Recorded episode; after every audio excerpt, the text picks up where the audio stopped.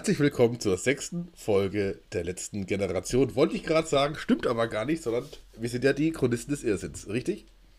Was gut ist, wie ich finde, denn mein Haus wurde heute nicht durchsucht, aber dazu kommen wir später.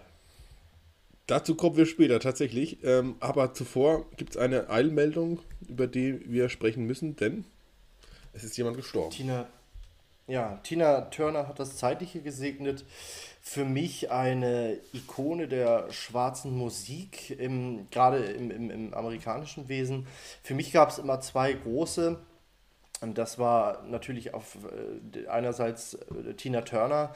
Ich bewundere sie schon, weil sie einen herausragenden Soundtrack zu Mad Max 3 jenseits der Donnerkuppel gemacht hat, auch noch in dem Film mitspielte. Und die andere war die vor kurzem erst miserabel gecoverte Frau, dessen Name mir gerade nicht einfällt, was peinlich ist, Whitney Houston, genau. Ja. Und Tina Turner war aber immer irgendwie so mehr diese Powerfrau, gerade die ganze Geschichte mit Ike Turner und so, ganz, ganz äh, komplizierter Lebensstruggle. Ähm, aber nichtsdestotrotz bis ins hohe Alter auf der Bühne gestanden. Ich bin kein Typ, der Musiker irgendwie privat beleuchtet oder irgendwas über die privat weiß. Da bin ich ganz, ganz schlecht drin, habe ich wenig Interesse dran. Ähm, ich finde sie aber als Musikal, äh, also als Musikerin finde ich sie großartig oder fand ich sie immer großartig. Und ich bin wirklich ein bisschen traurig, muss ich an der Stelle sagen. Weiß man schon mehr, warum sie gestorben ist? Gibt es da schon irgendwelche Erkenntnisse? Nee, noch nicht. Und ich finde, das muss auch nicht sein. Also ich meine, wie alt war die Frau? Die dürfte auch schon die 80 erreicht haben. Ich denke, normales Sterbealter. Und mhm. dann, ja, viele Jahre halt Rockstar live. Ich denke, das ergibt sich. Ja. Also ich muss sagen, ich habe vor Jahren mal eine Doku ähm, gesehen, die ist schon wirklich lange her. Ähm, eben, als du angeklungen hast äh, mit dem Ike. Das war schon übel, ne, was da ablief. Ja, ja, ja, ja. Whitney Houston hatte ja auch so einen, das ist irgendwie so eine, so eine Sache bei schwarzen RB-Sängerinnen. Rihanna hatte ja auch einen. Wobei man Tina Turner und Whitney Houston dabei zugutehalten muss, dass sie, nachdem sie verprügelt wurden, keinen Song rausgebracht haben, der SM heißt, äh, der in der Hookline die Zeile hat, ähm, Break My Bones. Äh, aber da, da, darum soll es auch gar nicht gehen. Es geht um Tina Turner und oft ist es ja so, dass Künstler ein wirklich verrücktes Privatleben haben, liegt mhm. vielleicht in der Künstlernatur an sich, ähm, als Künstlerin aber wirklich, wirklich großartig und hat wahrscheinlich die amerikanische Musikszene auf eine Art und Weise geprägt, wie es kaum jemand anders getan hat. Wer mich kennt, weiß, ich habe eine Affinität zur 80er Jahre Musik und das ist einfach genau ihr Ding. Hat sie sehr gut gemacht bis zum Schluss und ja, ich glaube, es ist vier, fünf Jahre her, da habe ich mir tatsächlich noch ein Best-of-Album von ihr gekauft. Ich äh, habe sie sehr geschätzt, ja. Ja, ähm, glaube ich, dann würde ich sagen, auch wenn die Stimmung jetzt nicht passt, trotzdem müssen wir natürlich über die Dinge reden, die in der letzten Woche passiert sind. Erstmal zum Thema, warum sind wir heute so spät dran oder später dran als sonst in der Woche. Naja, gut, ähm, ich musste oder wollte zu Bild TV gehen. Ich bin sehr kurzfristig angefragt worden für Viertel nach acht. Und dann habe ich mir das nicht nehmen lassen und bin dann auch gegangen. Ein Thema, was ich da mitgebracht habe, Claudia Roth, hm, werden wir heute auch besprechen. Und deswegen ist es heute etwas später. Ja, und ich würde gerne dabei bleiben, dass du sagst, musstest. Denn du bist ein Vertreter unserer freiheitlich-konservativen Alternativmedienszene. Und wenn jemand die Möglichkeit hat, ins Fernsehen zu kommen, in die Mainstream-Medien zu kommen, dann muss er die Möglichkeit nutzen, damit wir auch mal vertreten werden. Im ÖRR werden wir das wahrscheinlich die nächsten zehn Jahre nicht erleben. Aber wenn ein Privatsender uns die Möglichkeit gibt, dann ist das deine gottverdammte Verpflichtung. Und, das muss man an der Stelle sagen, du hast diese Verpflichtung herausragend wahrgenommen. Dein bester Auftritt bis dato bist auch auf Twitter sehr abgefeiert worden dafür, völlig zu Recht. Einziger Kritikpunkt, den ich habe, ist, dass Chronisten des Irrsinns nicht erwähnt wurden, aber darüber sehe ich hinweg, weil du bei Viertel nach acht hast du Viertel gemacht und zwar aus diversen Politikern mit ähm, harten Anschuldigungen und auch Claudia Roth wirst du einen Denkzettel mitgegeben haben. Ich denke, ich denke, du hast das sehr, sehr gut, du hast sehr, sehr gut performt. Und ja, wie gesagt, Twitter sieht es auch so und wenn Twitter das so sieht, dann muss es stimmen. Dann muss das natürlich stimmen, überzeugt. ist ja klar, weil Twitter sagt ja immer die Wahrheit. Das ist ja die Schwarmintelligenz, die dann auch. Ich habe noch nichts Falsches. Ich habe noch nichts Falsches auf Twitter gelesen. Nee, also noch nie. Sonst hätte Twitter mir Bescheid gesagt, dass das nicht stimmt. Eben. Nee. Gut, jetzt haben wir zwei Kurzthemen abgebacken. Ähm, die prominente Tina Turner ist tot. Ähm, Julian wird gerade zum Prominenten und lebt, was uns alle freut, weil sonst wäre er nicht hier. Ähm, kommen wir zur, zum ersten Thema und das ist auch tagesaktuell sogar mhm. und sehr spannend und ich glaube sogar, dass wir da ein bisschen kontrovers sind. Ich glaube, du wirst von meinen Ansichten überrascht sein, wir werden sehen. Und da das mein Thema ist, äh, tue ich gerade so, als würde ich es anmoderieren, dass du reinstartest, mache aber einfach nahtlos weiter. Heute hatten wir Hausdurchsuchungen bei der letzten Generation und da gab es genau 15 Häuser, werden es nicht gewesen sein. Einfamilienhäuser sind ja Nazi und Antiklima, es werden Wohnungen gewesen sein. Und äh, 15 an der Zahl, wie ich finde, nicht allzu viel. Erinnern wir uns an die Ravioli-Razzia. Da hatten wir, weiß ich nicht, irgendwie 60, 70 Wohnungen. Ich denke tatsächlich, dass ähnlich viele Schusswaffen gefunden worden sind. Ach nee, nachher waren es ja offiziell bei der, bei der ähm, Ravioli-Razzia mehr. Ist ja auch völlig egal, 15 Hausdurchsuchungen. Und auch das Haus von der Sprecherin Carla Hinrichs, Hinrichse ist ja. durchsucht worden. Und die hat sich natürlich prompt gemeldet, wie schwer das alles ist. Ähm, ganz komischen Dialog hat sie auch abgegeben. Sie liegt im Bett, öffnet die Tür und auf einmal steht die Polizei vor ihrer Bett, obwohl sie die Tür geöffnet hat. Wahrscheinlich eine Berliner Wohnung ist nicht so groß, da kommst du vom Bett an die Tür. so muss das sein. Ansonsten macht die Geschichte keinen Sinn. Aber ich glaube ja einfach, dass das Haus durchsucht wurde, ist ja auch breit getreten worden. Was hältst du von diesen Hausdurchsuchungen, Julian? Ja, folgerichtig. Ich meine, wenn man sich das anschaut, mehrere Leute verabreden sich für Straftat, zu Straftaten. Das nennt man dann gewissermaßen organisiertes Verbrechen. Nichts anderes. Also was, was, was kann man da andere Meinung haben, wenn man den Rechtsstaat, wie ich finde, ähm, der noch im Wesentlichen, zumindest auf dem Papier, eine gute Idee ist, ähm, wie kann man das anders sehen? Ich würde sagen, wenn sich mehrere Leute verabreden und eine Straftat begehen, dann muss man das auch wirklich verfolgen. Und es gab doch auch schon die Möglichkeiten, beziehungsweise es gab doch auch schon ähm, eine Art von, ich glaube nicht Beugehaft, das heißt so ähnlich. Ähm, äh, wann war das irgendwie im, Dezember oder so, zu Weihnachten, wo da einige ein paar Wochen im Knast waren, völlig zu Recht übrigens, weil es besteht die Gefahr, dass diese Menschen weiterhin Straftaten begehen. Wenn man den Rechtsstaat ernst nimmt, muss man das auch genau so in der Härte verfolgen. Ich wundere mich tatsächlich, dass das viel zu spät passiert ist. Also eigentlich hätte man das schon vor einem Jahr wissen können. Ja, also ich persönlich bin absolut gegen diese Maßnahme. Ich bin auch absolut gegen, Beuge, äh, gegen Beugehaft, obwohl ich natürlich die letzte Generation ablehne wie jeder denkende Mensch. Bin ich einfach der Überzeugung, dass es ich meine, so eine Razzia. Ja, das sind jetzt 15 äh, Wohnungen, die durchsucht werden. Da musst du Spezialtruppen rausholen, die eigentlich in irgendwelche Clanhäuser gehören. Und was, was, was gedenken die da zu finden? Klebstoff? Oder, oder Termine für die nächste Anklebeaktion. Also ja. die Termine für die Anklebeaktion werden bei Twitter veröffentlicht. Äh, wenn sie nicht bei Twitter veröffentlicht werden, dann gehst du halt in irgendeine so WhatsApp-Gruppe mit rein und kannst es da locker überwachen.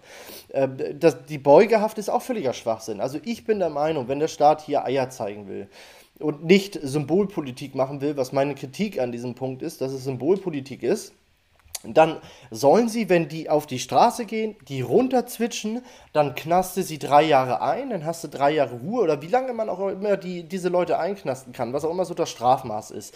Dann geh mit aller Härte davor. Aber warum Hausdurchsuchungen? Also was, was gedenkt man da zu finden? Ich finde, Hausdurchsuchungen sind wirklich, ein wirklich scharfes Schwert und das ist so für, ja, für, den, für, die, für, die, für die Clan-Strukturen, wo du damit rechnen musst, da eine AK zu finden und 6 Kilogramm Kokain, aber doch nicht, doch nicht wegen der Tube Uhu-Kleber, ohne die letzte Generation in Schutz zu nehmen. Die gehören weggeknastet. Aber die, ich finde die Art und Weise einfach, also für mich schreit die ganze Aktion nach Symbolpolitik links, nein, Symbolpolitik nein, das, das rechts. Ist, das ist dann schon falsch. Also ähm, die Razzia, oder äh, Razzia ist es ja nicht, aber die die Durchsuchungen im Wesentlichen auch ähm, unangekündigt haben natürlich ähm, einen wesentlichen Zweck. Erstmal natürlich ähm, eine Art von Außenwirkung, zu sagen, okay, es gibt sowas wie einen Rechtsstaat, das geht ja durch die Presse, man hat es ja gesehen, Carla Hinrichs hat das ja dankenswerterweise auch breit getreten und dann geht es natürlich auch um die Möglichkeiten, ja, tatsächlich auch Beweismittel zu finden. Und wenn es ein Uhu ist, ja, das klingt jetzt mal irgendwie lächerlich, aber selbst wenn es das ist, dann ist es das. Und übrigens auch die Tatsache, dass ähm, es ist ja offenkundig ein organisiertes Verbrechen, also eine Art von ähm, para Pseudo- oder Para-ähnliche ähm, Strukturen einer Mafia-Organisation. So ist es ja doch wirklich, oder eher Sekte. Gut, das ist ja dann fließend der Fall. Und wenn man da reingeht und das ganz klar sagt und ganz klar reingeht, und dann kann es auch sein, dass man Dinge findet, wo man, glaube ich, gar nicht dachte. Zum Beispiel, okay, ähm, Verabredungen, du sagst, dass die, die Termine gibt schon, aber vielleicht gibt es doch irgendwelche Termine und sonst irgendwas, was man nicht weiß. Ich war ähm, im Mai letzten Jahres ähm, bei der letzten Generation, habe mich da eingeschlichen als Sigi Puls und ähm, habe mir das angeguckt und so. Und ähm, da war das auch relativ klar.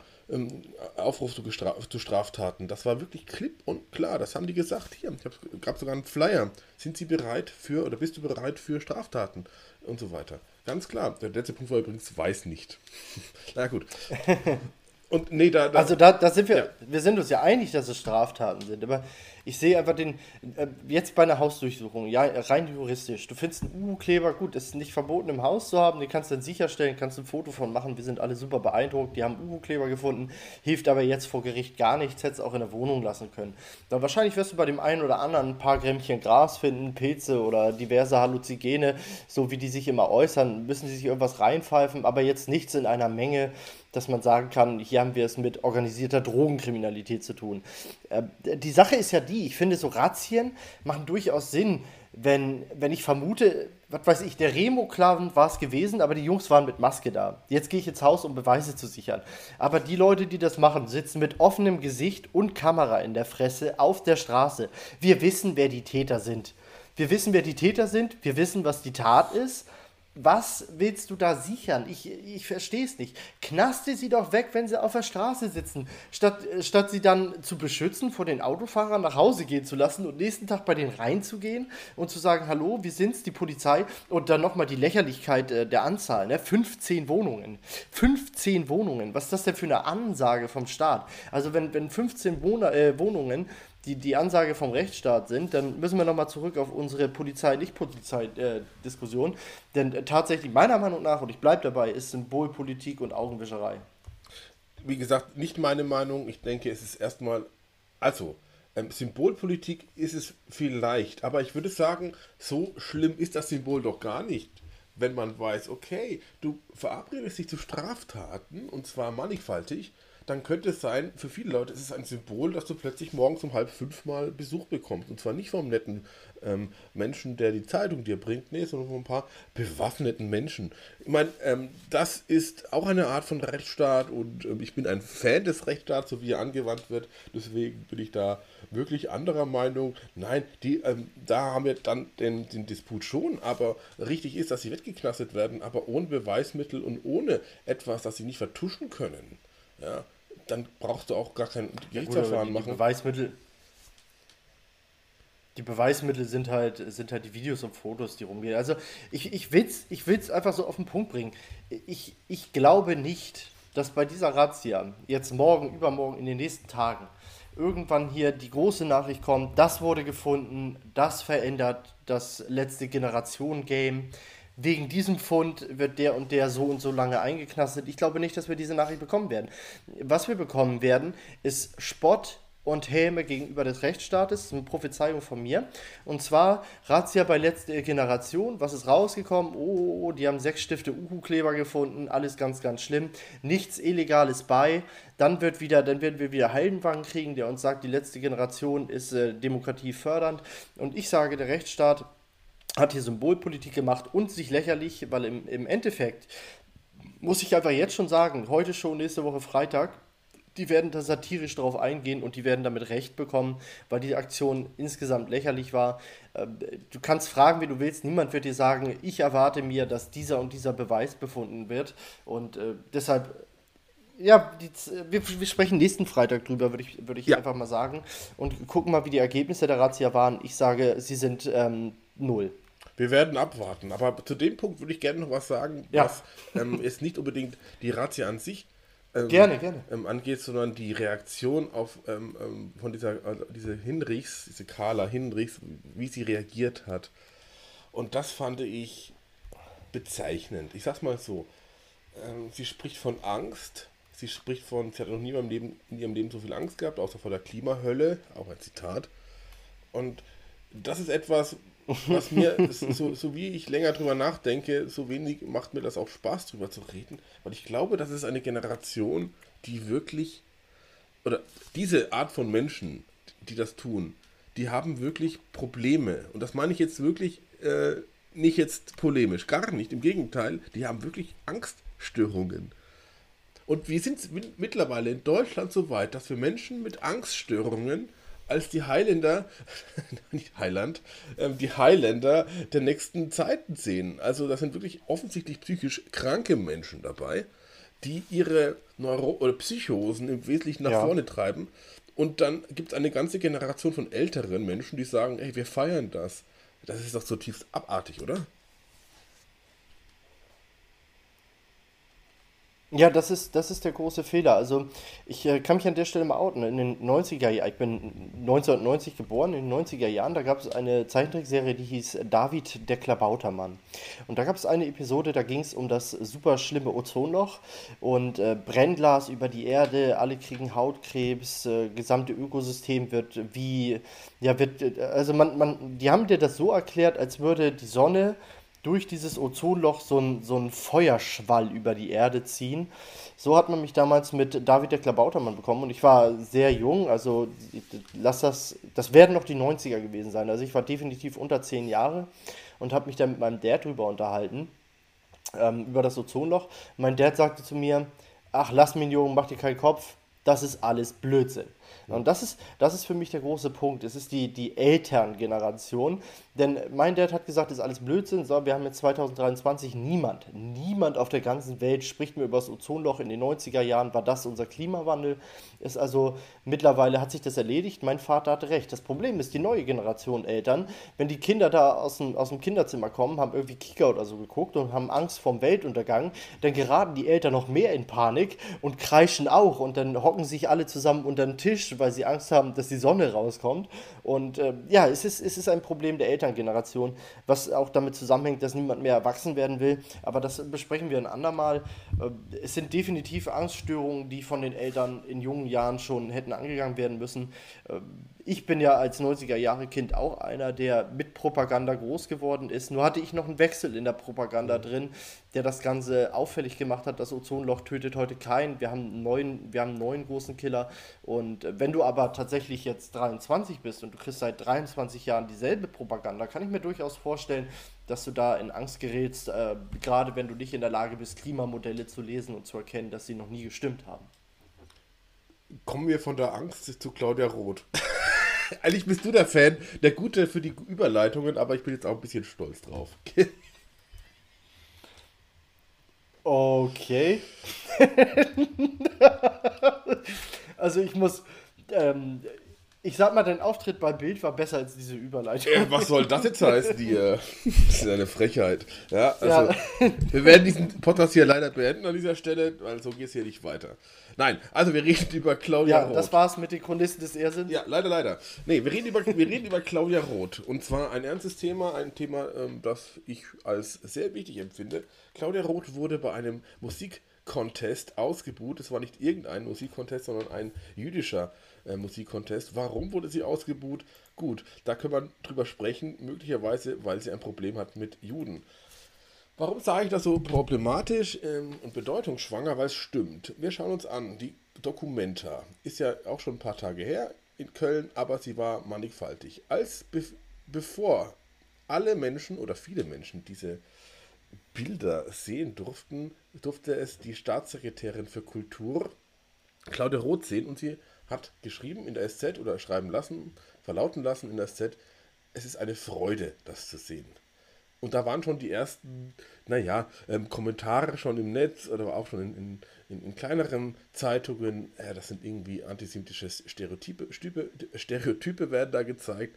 Naja, ähm, später musste sie äh, dann zurückrudern aufgrund eines großartigen Shitstorms, die sogar die jüdische allgemeine Zeitung, nicht bekannt für besonders polemische ähm, Artikel liegt auch daran, dass sie implizit von der Bundesregierung gesponsert wird, hat dann in einem sehr großen Artikel den Rücktritt gefordert von Claudia Roth. Chapeau an der Stelle. Ähm, aber sie ist immer noch im Amt. Jetzt hat sich herausgestellt, nun, ähm, dass sogar der Zentralrat der Juden in Deutschland sie eingeladen hat nach Frankfurt zu dem, äh, zu der, ähm, zu dem Contest entsprechend, der Jew Vision, wie er heißt. Und was ist passiert? Nichts anderes, was folgerichtig war, nämlich die Jugendliche haben sie ausgebuht. Und zwar richtig herrlich ausgebuht. Was hat dann Claudia Roth gemacht? Sie hat das bemerkt und auch reagiert darauf, und meinte, das ist das bunte Deutschland und so weiter und ist dann mit ihrer fadenscheinigen Rede hat sie weitergemacht. Mein Vorschlag wäre, dass sie einfach nicht mehr im Amt ist oder einfach mal rückzutreten ist. Aber was ich sagen möchte, wir haben jetzt gerade über die letzte Generation gesprochen, über Jugendliche, die sich irgendwie ankleben. Das ist eine, Jugend, eine Art von Jugendlichkeit, eine wirklich junge Generation, die sagt, halt, nein, wir wollen diese Claudia Roth nicht mehr. Es gibt nicht nur, und das ist für mich die Botschaft daraus, es gibt nicht nur Klimakleber Jugendliche, sondern es gibt auch Leute, die sagen, nö, wir wollen diesen grünen Zeitgeist nicht mehr, wir wollen keine Claudia Roth mehr, wir möchten sie gerne weghaben, wir wollen, dass sie ihren Job verlieren. Wie siehst du das? Ja, da ich sehe das, ich das genauso wie du. Also der, der Stolz auf unsere auf unsere Jugend, anscheinend äh, im besonderen Maße der jüdische Flügel, wie ich aus einem Vorgespräch äh, von dir weiß, sind aber auch andere, aber wohl im Schwerpunkt dann Juden. Übrigens mag ich das äh, Wortspiel des Contests an sich sehr schön, sehr, sehr gerne. Ähm, das, es macht Hoffnung in die Jugend und die blüht ja immer mehr auf. Wir hatten ja im im letzten Podcast hatten wir, da war ich ja der, der positiv denkende Mensch, du eher der negativ denkende Mensch.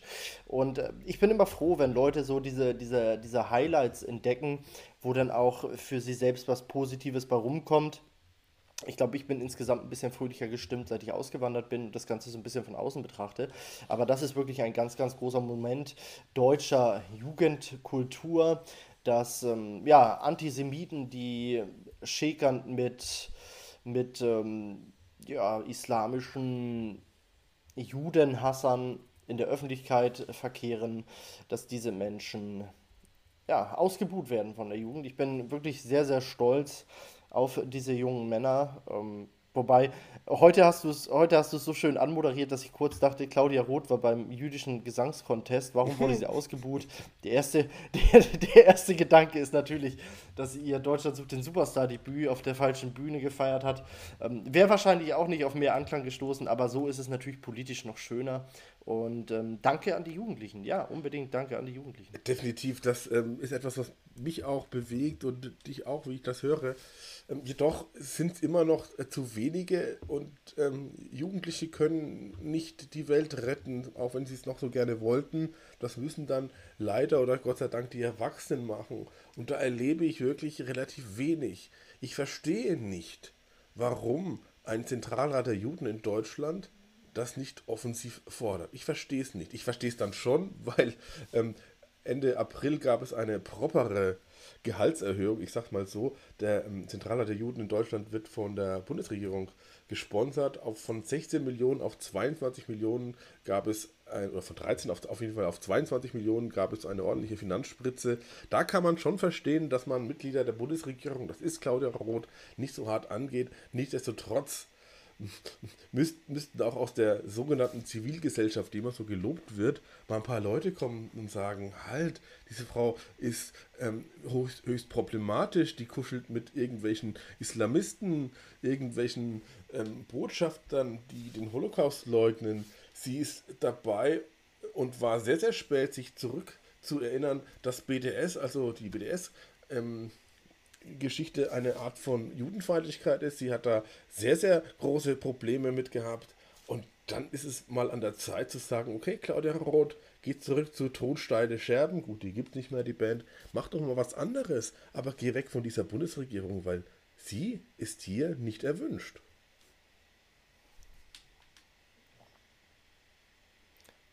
Das große Problem ist einfach, dass äh, der Anteil der jüdischen Bevölkerung in Deutschland sehr, sehr gering ist, woran Deutschland ja selber schuld ist natürlich, das muss man ganz klar sagen.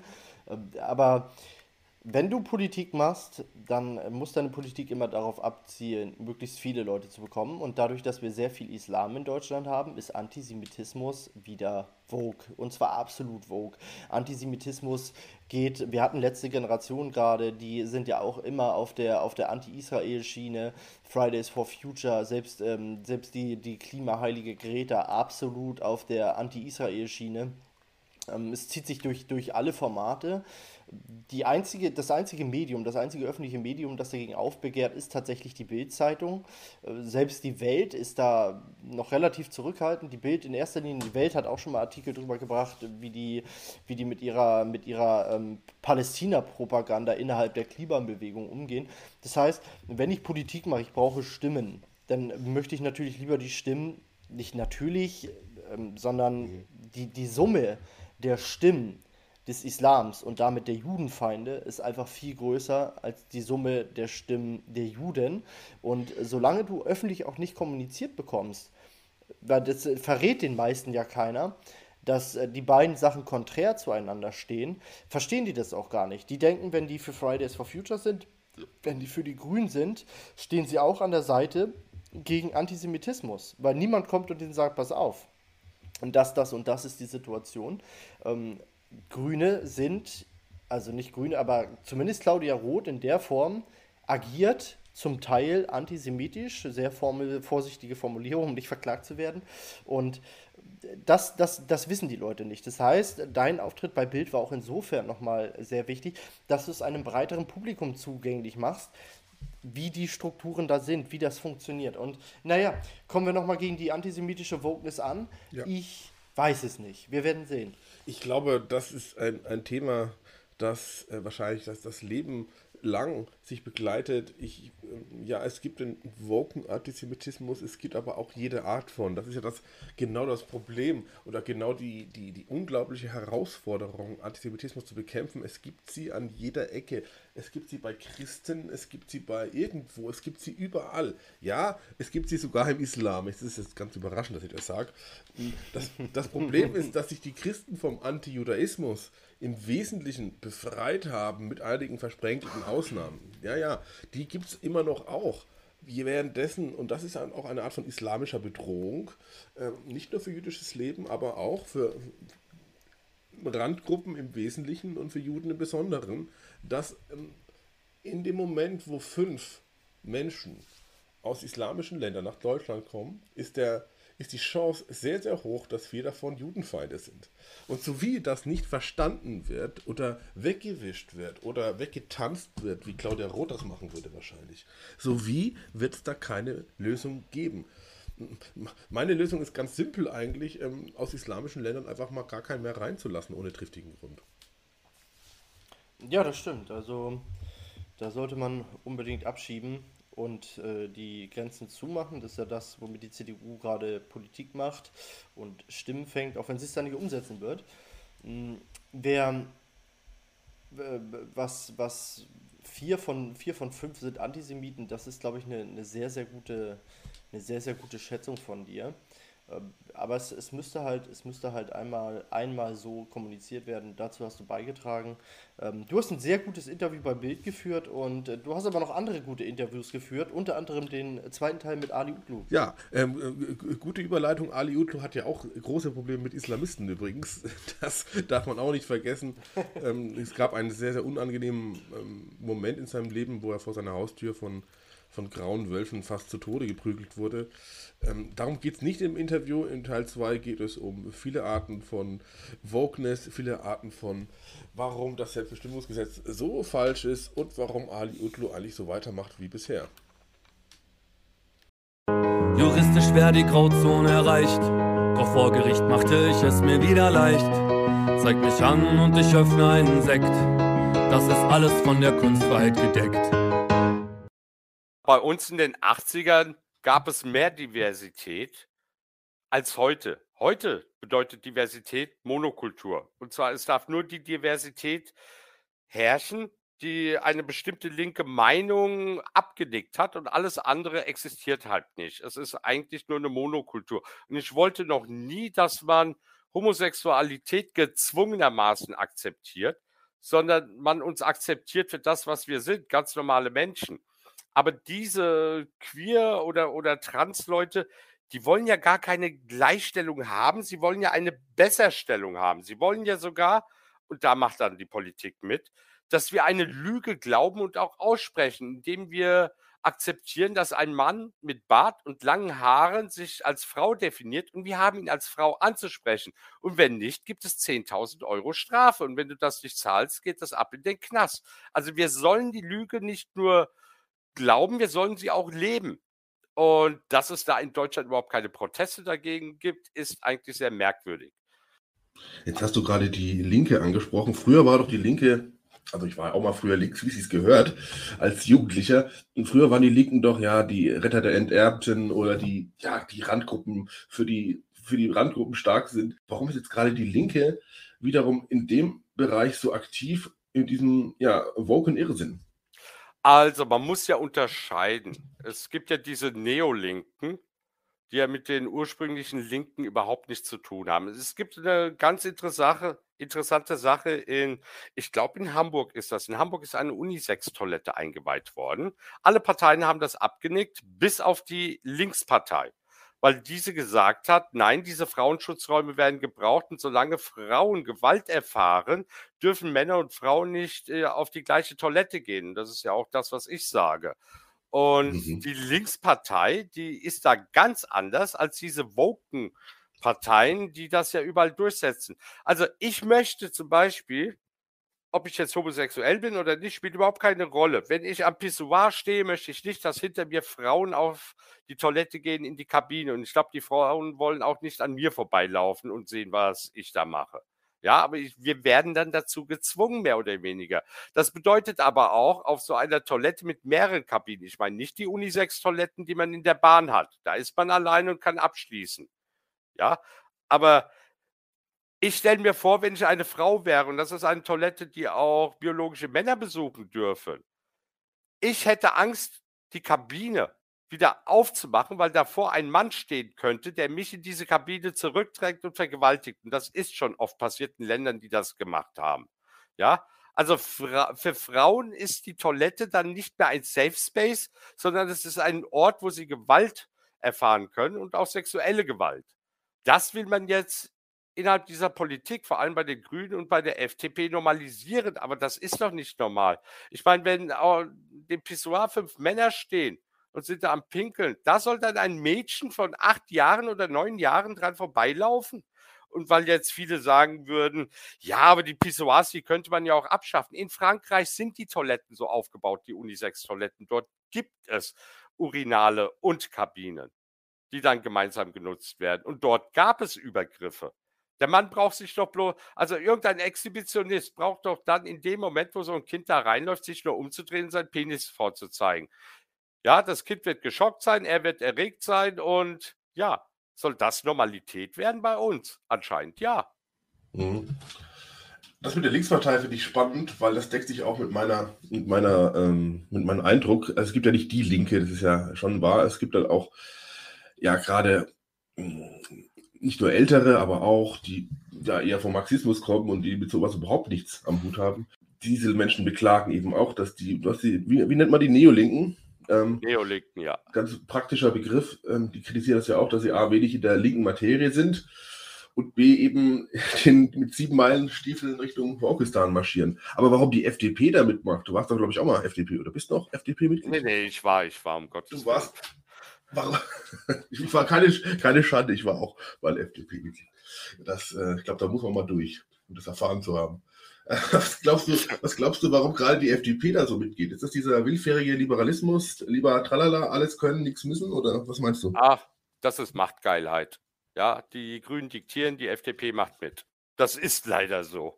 Also, das hatte mich ja auch enttäuscht gehabt. Äh, Liberalität als das, wie ich es verstehe, wird von der FDP schon lange nicht mehr gelebt. Und das war auch der Grund, warum ich dann ausgetreten bin. Ähm, dass die Parteienlandschaft hier so dahinter steht und zum Teil auch die CDU, CSU.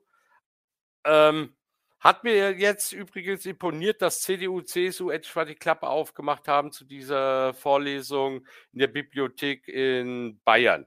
Mhm. Ja, weil sonst haben die sich eigentlich bei dem Thema auch Selbstbestimmungsgesetz fein zurückgehalten.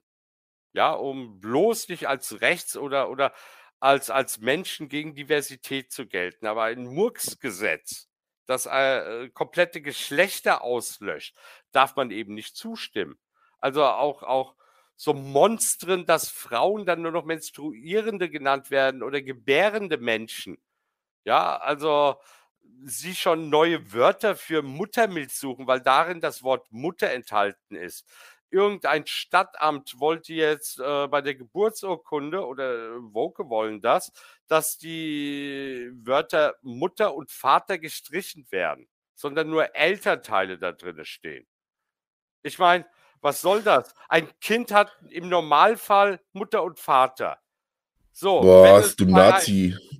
Wenn sie bei einer gleichgeschlechtlichen Partnerschaft sind oder Ehe, dann haben sie Vater, Vater oder Mutter, Mutter in dem Moment. Aber sie haben doch nicht einfach nur einen Elternteil. Also, um ein Kind auf die Welt zu bringen, braucht es nun mal zwei Gameten und die haben nur Männer und Frauen.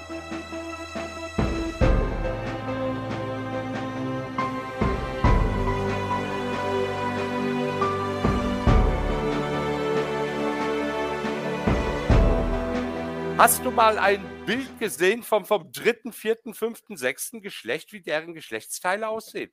Nee. Ich auch nicht. Man hat mir das noch nicht bisher zeigen können. Wenn du in eine Klinik gehst, wo Menschen, also transsexuelle Menschen, angeglichen werden, wie viele Optionen gibt es da? Lass mich mal raten. Zwei, ja. Ah, ich wäre ich wär auch allein drauf gekommen, versprochen. Wenn, du, ich, ja. wenn du stirbst und du liegst beim Pathologen auf dem Tisch, Woran erkennt er dein Geschlecht? An meinem Gefühl nicht, weil ich bin ja tot. Ja, ja. Oder er muss auf äh, Twitter schnell nachschauen, ob die Person irgendwelche Pronomen hinterlegt hat. Ach, das habe ich ganz vergessen. Ich habe am Anfang deine Pronomen zu fragen. Ich möchte gerne nachholen. Wie sind deine Pronomen? Wie darf ich dich ansprechen? Äh, ich bin steuerfrei. Mein Finanzamt gut. will das bisher noch nicht anerkennen, aber ich kämpfe drum. Weil ich finde das sehr diskriminierend. Ja, das finde ich auch. Ja, ähm, ich finde es wahnsinnig interessant, dass wirklich intelligente, gebildete Akademiker bei einer so einfachen Frage, wie viele Geschlechter gibt es, kapitulieren. Ich finde das faszinierend, muss ich sagen. Es ist Angst vor dem Mob. Und ich kann das auch zum Teil verstehen, weil auch Akademiker oder Professoren an Unis unter Druck gesetzt werden von Studenten. Ja, sie direkt in die transfeindliche Ecke gesteckt werden. Und natürlich halten sie da mittlerweile die Klappe. Das ist halt die Macht des Mobs. Und schlimm ist es, dass es die Politik erlaubt hat, dass dieser Mobs die Unis übernimmt. Also die Wissenschaftsfreiheit beinhaltet aber auch Fakten. Und wenn es biologische Fakten gibt, die unumstritten sind, weil sie Common Sense sind auf der ganzen Welt unter Wissenschaftlern, dürfen durch Studenten und deren Gefühl nicht unterminiert werden. Und das passiert eben gerade. Und viele machen das alles mit, weil sie ja nicht als, als Unterdrücker einer Minderheit gelten wollen. Ja, aber indem sie das machen, unterdrücken sie automatisch Homosexuelle wenn es keine Geschlechter mehr gibt, in dem Sinne, gibt es ja auch keine Homosexualität, weil wenn Geschlecht non-binär ist, kann es auch keine binären Geschlechter geben oder Sexualitäten. Ich meine, Bisexuelle, das Wort bi steckt ja auch schon drin, sie stehen entweder auf Frau oder Mann. Die stehen aber nicht auf Mann und Frau und vielleicht 67 andere Geschlechter. Das macht doch alles gar keinen Sinn es gibt ja eine Professorin, auf die sich Transaktivisten immer wieder beziehen, die angeblich gesagt hätte, dass es mehr als zwei Geschlechter gibt. Ja, diese Frau wurde auf Twitter danach gefragt, ob sie das wirklich so meinte. Und sie hat gesagt, nein, da wird sie fehlinterpretiert. Für sie gibt es nur Mann und Frau. Dann gibt es so Intersexuelle, die sich dann aber auch rein biologisch im Spektrum von Mann und Frau befinden. Mehr nicht. Und viele Transgender-Leute die zum Beispiel ihren Geschlechtseintrag ändern lassen wollen in ihrer Geburtsurkunde, missbrauchen das intersexuellen Gesetz, und da machen wohl auch Ärzte mit, um sich als Frau eintragen zu lassen, ohne dass sie von Intersexualität betroffen sind. Eigentlich müssten alle Ärzte, die das machen oder unterstützen, denen müsste die Approbation weggenommen werden. Sie dürfen nicht mal als Ärzte arbeiten. Ärzte, die minderjährigen Brüste entfernen oder ihr äh, männlichen Geschlechtsteile, die müssten in den Knast gehen, weil es kann nicht sein, dass die körperliche Unversehrtheit von Kindern nicht gewahrt wird, bis sie erwachsen sind. Und in anderen Ländern haben wir die Fälle, wo 14-, 15-Jährigen wirklich die Brüste abgenommen werden. Und das wird hier letztendlich dann auch kommen. Das Selbstbestimmungsgesetz ist erst nur der Anfang weil das ganze Biologische kommt dann hinterher, weil dann ein 15-Jähriger sagen wird, ja, wenn ich mich aber als Frau jetzt fühle, dann möchte ich jetzt mein Geschlechtsteil entfernen lassen. Dann habe ich das Recht dazu. Der Gleiche hat aber nicht das Recht dazu, sich ein Tattoo stechen zu lassen oder sich piercen zu lassen, weil damit mhm. könnte er seinen Körper schädigen. Das mit dem transsexuellen Gesetz, beziehungsweise dass man, dass das ausgenutzt wird bei, gerade bei der, bei der Änderung des des Geschlechtes, habe ich schon mehrfach gehört. Es steht ja auch im Raum, dass eine nicht ganz unbekannte Person, die glaube ich nicht beim MDR, auch nicht beim NDR arbeitet, das auch gemacht hat. Äh, ja, diese Person hat das in ihren Tweets auch angedeutet. Sie wurde von jemandem anderen darauf angesprochen. Sie hat auch darauf geantwortet. Und von daher ist das eigentlich ein Missbrauch und dem müsste eigentlich die Staatsanwaltschaft auch nachgehen. Und wenn man erstmal nur bei ihrem Arzt ansetzt und bei der Stadtverwaltung, die das ermöglicht hat ohne nähere Prüfung. Weil ich wüsste nicht, dass diese Person intersexuell wäre, weil es hat ja bis dahin eine Ehe und ich glaube auch Kinder gehabt. Ich weiß es nicht genau. Ähm, ich Ehe auf jeden Fall. Äh, weil ich kenne keinen einzigen intersexuellen Menschen, der, bevor er sich für eine Seite entschieden hat oder sie, Kinder auf die Welt gesetzt hat.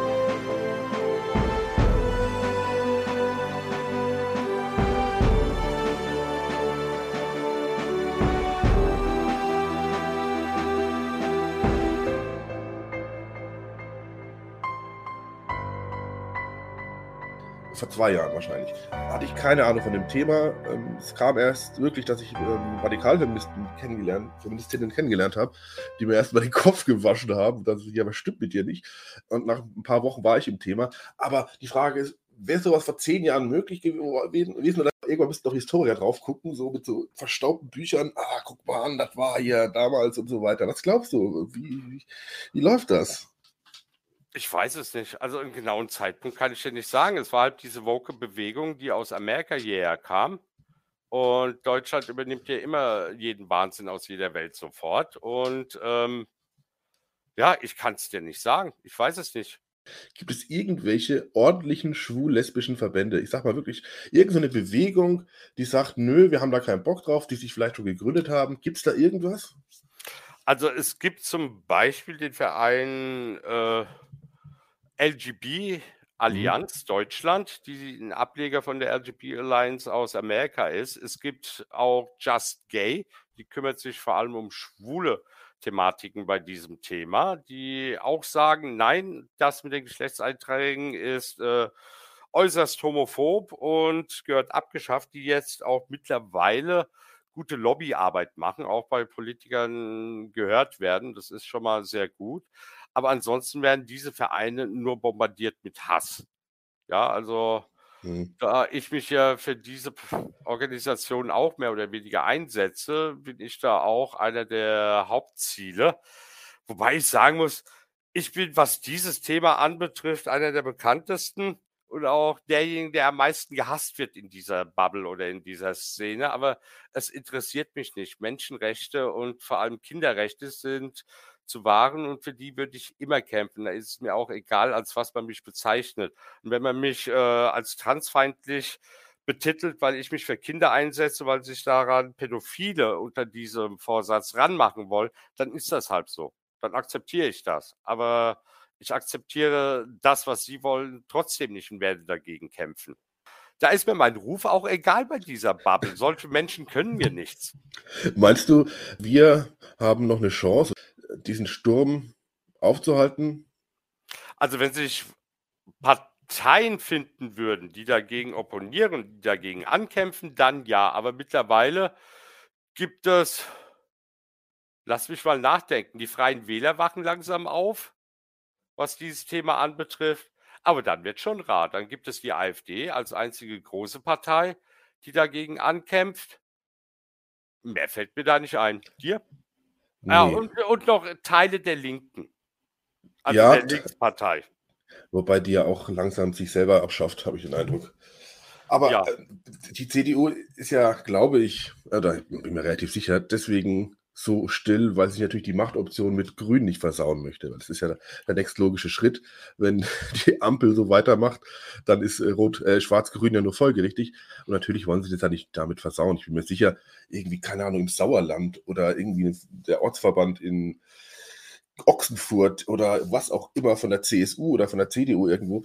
Äh, und da hocken also 70-Jährige zusammen, die können mit dem Thema mindestens so wenig anfangen wie wir, aber die äh, Funktionärspartei, glaube ich, möchte halt sich die Machtoption mit den Grünen nicht versauen, sonst wären die ja sofort auf, auf, der, auf die Barrikaden, 100 Prozent diese Machtgeilheit der deutschen Parteien ist halt ein Riesenproblem, nicht nur bei diesem Thema, auch bei vielen anderen Themen, auch was das Klima anbetrifft. Und daran kann eigentlich nur der Wähler etwas ändern.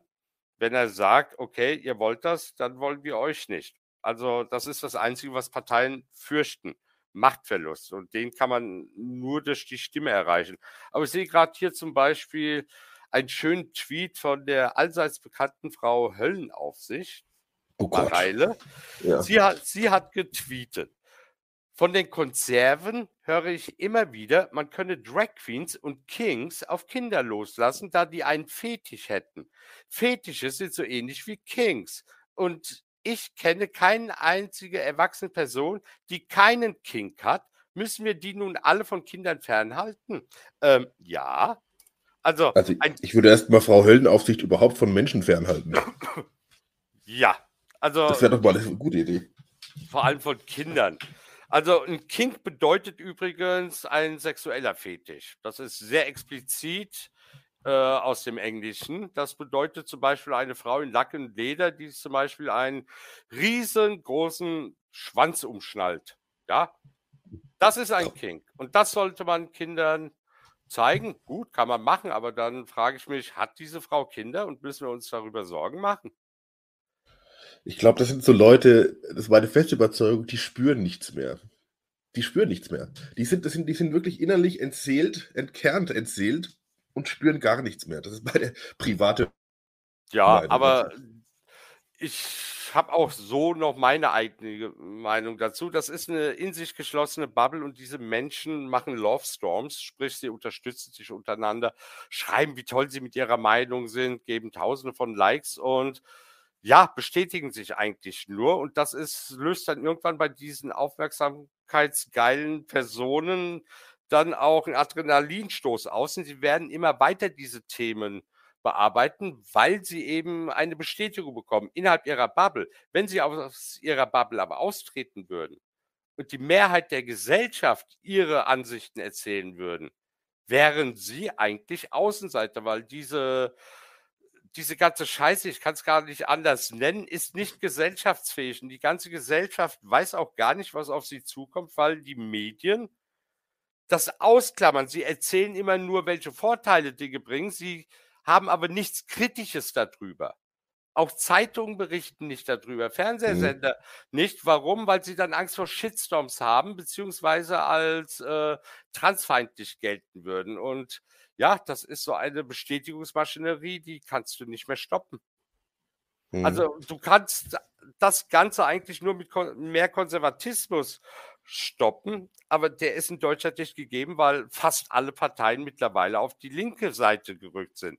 Aber eine CDU zum Beispiel, die sich an Linke anbietet, warum macht sie das? Linke würden die niemals wählen, weil im Zweifel ist diese Partei direkt wieder voll Nazi und ganz rechts und die CDU-Mitglieder sind rechtsradikal. Ich meine, das erleben wir doch auf den Social Medias immer wieder, dass sie zwar wegen der Flüchtlingssache äh, 2015 von diesen Menschen gelobt werden, aber wenn dann Auswüchse von der CDU kritisiert werden, werden sie direkt wieder als Nazis hingestellt. Und es hüpft dann immer hin und her zwischen Helden und Nazis.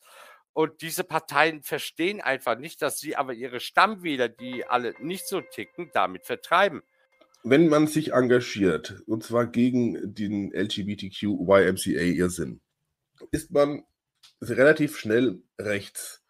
Wird man geframed als rechtsextrem, sonst irgendwas davon abgesehen, dass rechts ein Spektrum ist wie links auch, aber in Deutschland ist es ja alles gleich rechtsextrem und dann ist man Nazi, Hitler und der Sachen mehr. Ist das nicht das eigentliche Problem des Protestes, dass ähm, viele, auch gerade im radikal-feministischen Bereich, sich da lossagen? Habe ich schon mehrfach erlebt, weil sie möchten mit den sogenannten bösen Rechten nichts zu tun haben.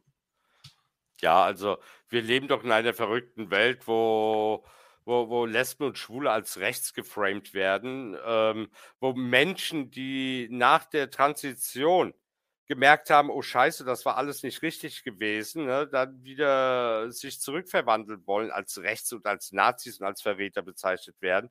Also ich bekomme solche Beschimpfungen jeden Tag dutzendweise ab. Früher hat mich das tangiert, mittlerweile zucke ich nur noch mit den Schultern, weil es hat gar keine Bedeutung mehr. Und darüber freuen sich dann wirklich echte Neonazis, weil das Wort Nazi und rechtsextrem mittlerweile so verwässert ist. Das bedeutet einfach nur noch, du hast eine andere Meinung. Ähm, dass da ja dann auch äh, die Verharmlosung der Schrecken der Nationalsozialisten ja auch noch äh, berührt wird. Es ist ja wirklich so, wenn jeder Nazi ist, gibt es keine Nazis, weil dann ist Nazi der Normalzustand. Und ähm, ja, einfach drüber stehen. Einfach mit der Schulter zucken. Ich meine, wenn einer zu mir sagt, du Nazi, dann sage ich und, Fragezeichen, danach kommt nichts mehr. Was, was soll danach denn auch noch kommen? Das ist, man kann doch nicht direkt das Superlativ jemandem mhm. gegenüber ausschütten und dann, ja, und dann weitermachen. Dann, ja, dann bin ich es halt. Und es muss ja nicht den Tatsachen entspringen. Ja, wir leben ja auch in Zeiten, wo Männer sagen, sie wären eine Frau. Ja, also dann kann man auch sagen, ja, dann ist man wahrscheinlich Nazi. Oder ein Trans-Nazi. Ja, oder so. Ali, ich danke dir für das Gespräch. Vielen herzlichen Dank. Jo, danke, dass ich da sein durfte.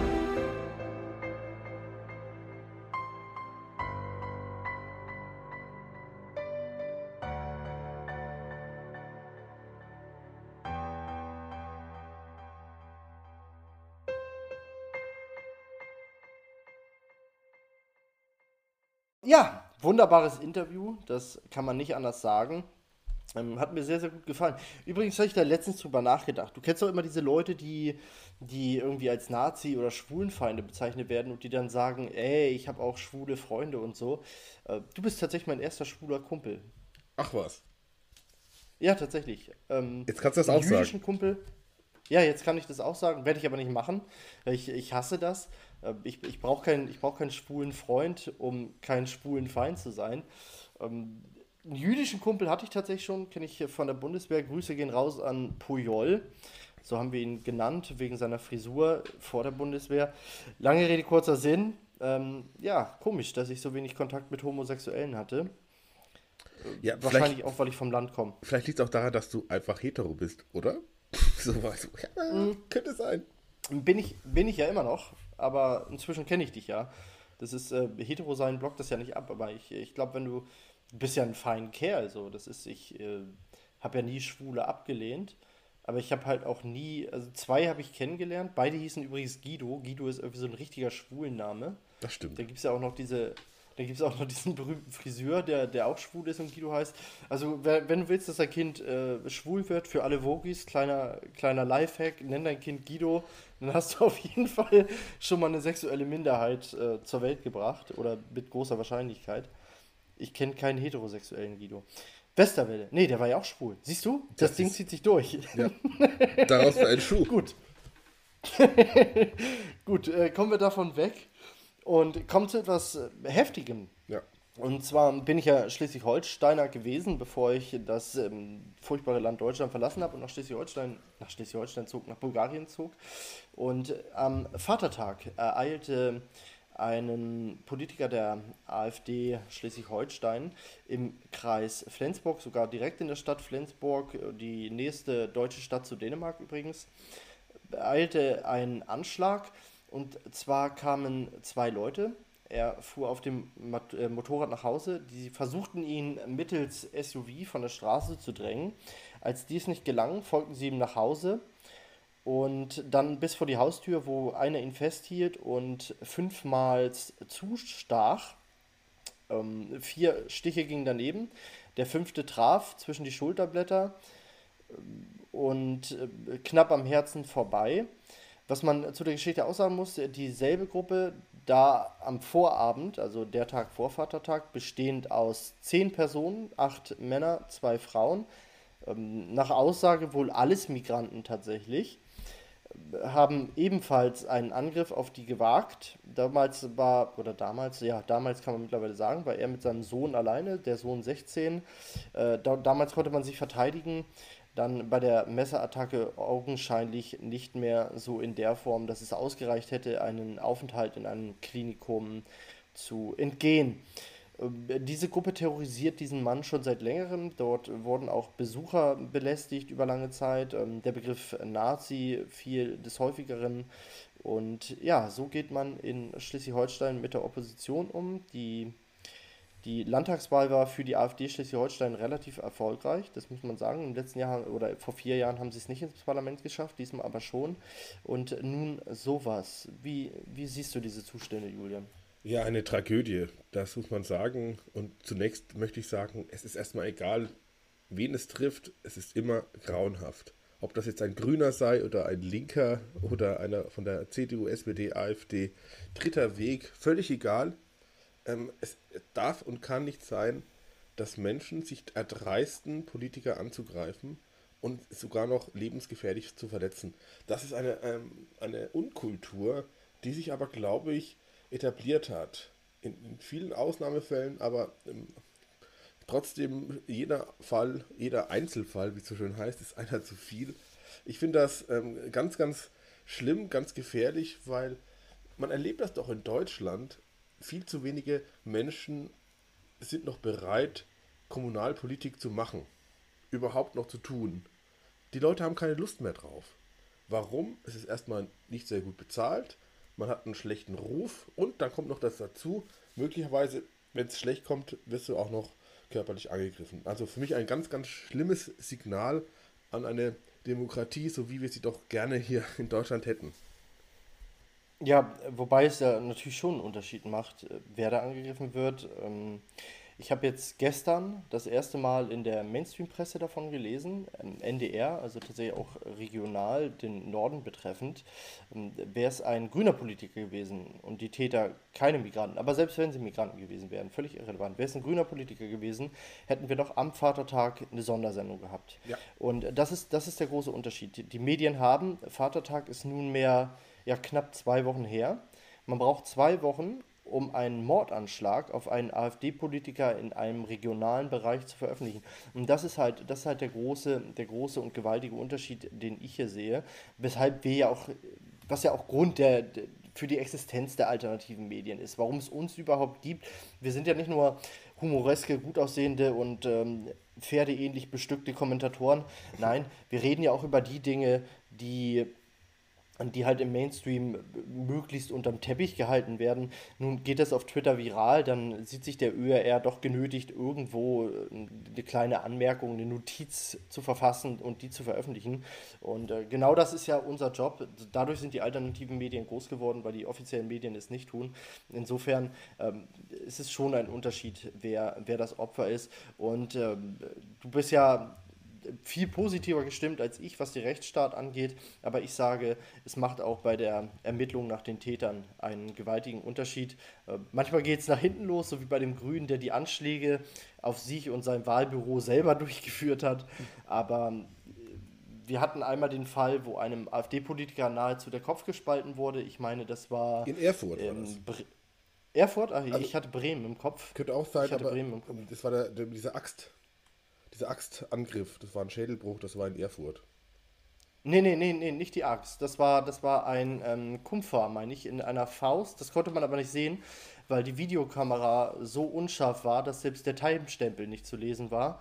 Hm. Wo man auch mal fragen könnte, was da los ist. Aber das ist ein anderes Thema. Ich meine, es war bei Bremen, ist ja auch egal. Auf jeden Fall, diese Dinge werden halt anders behandelt und äh, ich glaube, in ja. beiden Fällen sind die Täter nicht ermittelt worden. Und ich glaube tatsächlich, dass da auch ein Unwollen der höheren Stelle, bei der, bei der Polizei vielleicht so ein bisschen mit reinspielt. Vielleicht setzt man nicht die fähigsten Beamten darauf an, vielleicht äh, werden da keine Überstunden bezahlt. Ich will da nichts, ich kann nur mutmaßen, ich will damit aber sagen, dass ich nicht das Gefühl habe, dass der Rechtsstaat hier alles zeigt, was er kann. Ganz im Gegenteil. Und äh, ja, ein, ein Skandal. Ja, das ist sicherlich der Fall. Ähm, vielleicht habe ich mich falsch ausgedrückt. Ich habe nur gesagt, für mich macht das keinen Unterschied. Für den Rechtsstaat, aber auch, oder für viele Behörden macht es einen Unterschied. Da bin ich überzeugt von, da gebe ich dir recht. Aber vor allen Dingen auch für die Medien macht es einen großen Unterschied. Der Fall Erfurt mit der Axt, das muss man sich mal vorstellen. Da geht jemand auf einen zu und bedroht ihn nicht nur, sondern schlägt jemand mit einer Axt nieder.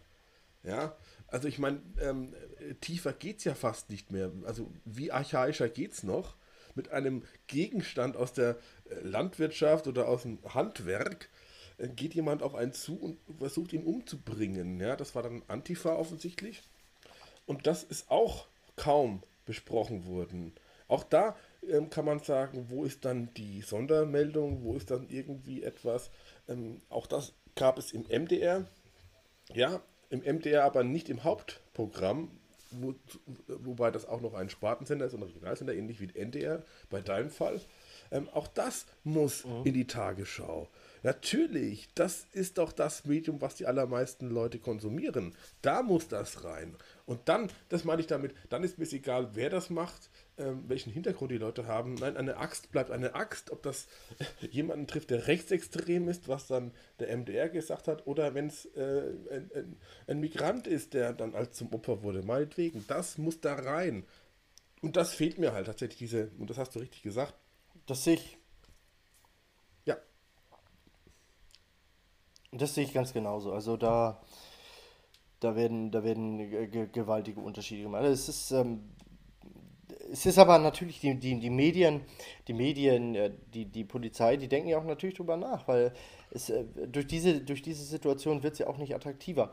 Was mich allerdings an diesem Fall ganz besonders fasziniert, dass jetzt ein Antifa mit einem Kumpfer oder mit, einem, mit, einer, mit einer Axt auf einem Politiker losgeht, ist erstmal schockierend und ganz, ganz furchtbar. Es ist aber ja unterm Strich erstmal ein Linker und das ist, das ist das, was wir von den Linken gewohnt sind. Hamburg G20, wir erinnern uns alle lebhaft. Ähm, die Linken sind so eingestellt. Was für mich aber neu ist an dieser Tat, ist, dass es tatsächlich Migranten waren, die politisch motivierte Gewalt ausüben. Normalerweise haben wir religiös motivierte Gewalt oder einfach aus Langeweile oder weil es hier halt geht, motivierte Gewalt. Aber das ist das erste Mal, dass ich jetzt lebhaft sagen kann oder, oder aus meinem Gedächtnis sagen kann, Migranten, eine größere Gruppe von Migranten, immerhin zehn in Spitzenzeiten, äh, verübt politisch motivierte Gewalt in Deutschland. Mhm. Und das ist tatsächlich der Punkt, der Sorge tragen sollte. Denn wenn, wenn die Migranten anfangen, sich hier für Politik zu interessieren, dann könnte sich hier noch das ein oder andere Blatt nochmal zu unserem Nachteil wenden. Und äh, die sind ja auch gewaltbereiter, das darf man ja auch nicht vergessen. Ja, wenn sie sich denn wirklich für Politik interessieren. Ich glaube nicht, dass das ein politischer Anschlag war. Ja, das war er schon, aber es war jetzt kein, kein Ausspruch von Politik. Und zwar im Wesentlichen war es das gar nicht. Es, es war eine ganz klare, harte Tat. Und für mich ist das, muss ich dazu sagen, jetzt keine große Überraschung, denn es gibt die Migrantifa. Diese Menschen gibt es seit einigen Jahren schon. Natürlich machen die das Gleiche, was die Antifa tut, aber sie machen das halt auf ihre Weise. Und sie sind halt die Leute auf ihrer Weise. Das sind Migrantenkinder, im Wesentlichen Menschen mit Migrationshintergrund, wie es so schön heißt. Und die begehen sukzessive immer mehr Straftaten. Für mich ist das keine Überraschung, muss ich ehrlich sagen.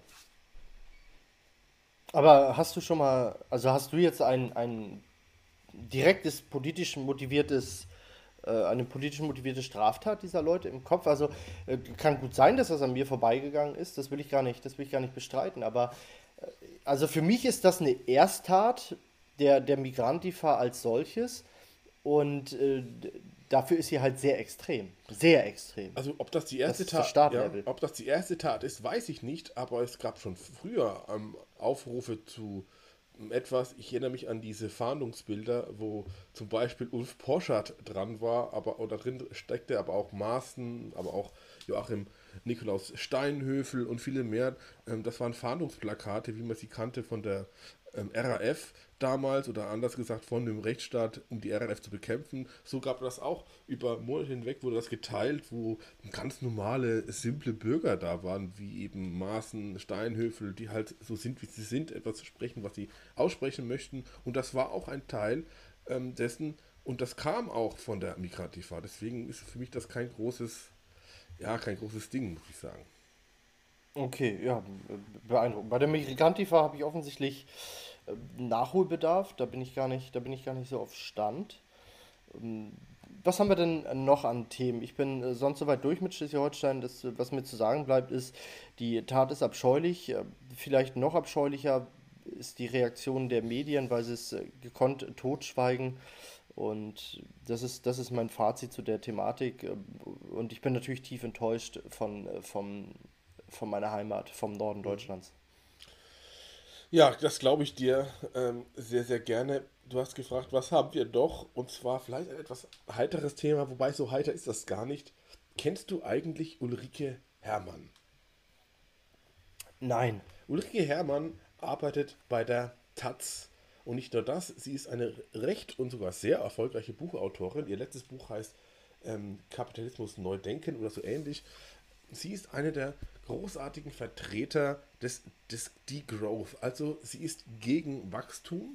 Nicht nur das, das ist jetzt nichts Neues, sondern sie möchte einen Status errichten, der entsprechend, und das ist ein Zitat von ihr, so ist wie in England im Kriegsengland Englands Zustand von 1939, 40. Warum sagt sie das? Relativ einfach, weil sie glaubt, aufgrund der Klimahölle, in der wir, wie wir alle wissen, kurz davor stehen, also wir sind ja gewissermaßen schon fast tot. Eigentlich sind wir schon tot, aber wir wissen es noch gar nicht. Eigentlich sind wir tot. Wir sind, wir sind äh, scheintot, wir sind Ghouls gewissermaßen. Aufgrund dessen müssen wir also äh, ist die Aussage von Ulrike Herrmann, müssen wir zurückdrehen, wir müssen verzichten, wir brauchen Verbote. Aber es ist viel zu wenig, was die Grünen sagen. Nein, ähm, das ist auch ihre Meinung, wir müssen wirklich zurückkommen in die Mangelwirtschaft. Und das war ja zwischen 1940 und 1945 in England, nicht nur da, aber auch vor allen Dingen dort, es war eine Art von Mangelwirtschaft. Es gab ähm, natürlich eine Art von ähm, Marktwirtschaft, aber nur im, im hiesigsten Zeitpunkt. Im Wesentlichen gar nicht. Sie möchte tatsächlich, wir müssen zurückdrehen. Komplett zurückdrehen. Möchtest du auch dein Leben zurückdrehen für das Klima? Ähm, nee, deshalb bin ich ja ausgewandert, weil ich all das nicht möchte. Ähm, diese, diese Mangelwirtschaft ergibt sich ja als logische Konsequenz aus einem immer sozialistisch werdenden Staat. Ähm, äh, selbst, selbst wenn du die Güter nicht politisch offensiv verknappst, du machst das Geld halt auch so wertlos, dass sich die Kaufkraft von dir offensiv so verknappt, dass es auf dasselbe Ergebnis hinausläuft. Das erleben wir gerade ähm, beispiellos, wie, wie man sagen muss. Äh, großartige, großartige Leistung der linken Politik. Äh, ich, ich finde es aber krass, äh, wie, wie doll sich das jetzt gedreht hat die letzten Jahre. Ne? Aus einer Antikriegspartei ist jetzt geworden, wir müssen, wir müssen in, die, in die Kriegswirtschaft, wir müssen in die Mangelwirtschaft, wir müssen in die, ja gut, Planwirtschaft war ja immer auf deren Zettel, sie haben es aber nie so genannt, da hieß es irgendwie ähm, klimaökologisch oder klima, klimaökonomisch und äh, dass man jetzt aber offensiv anspricht, wir wollen in die Mangelwirtschaft und mhm. Mangel bedeutet ja nicht, Mangel bedeutet ja nicht, ähm, wir verzichten auf das äh, zwölfte Stück Brot, sondern Mangel bedeutet, vielleicht habe ich heute kein Brot. Mangel ist ja unter, unter soll.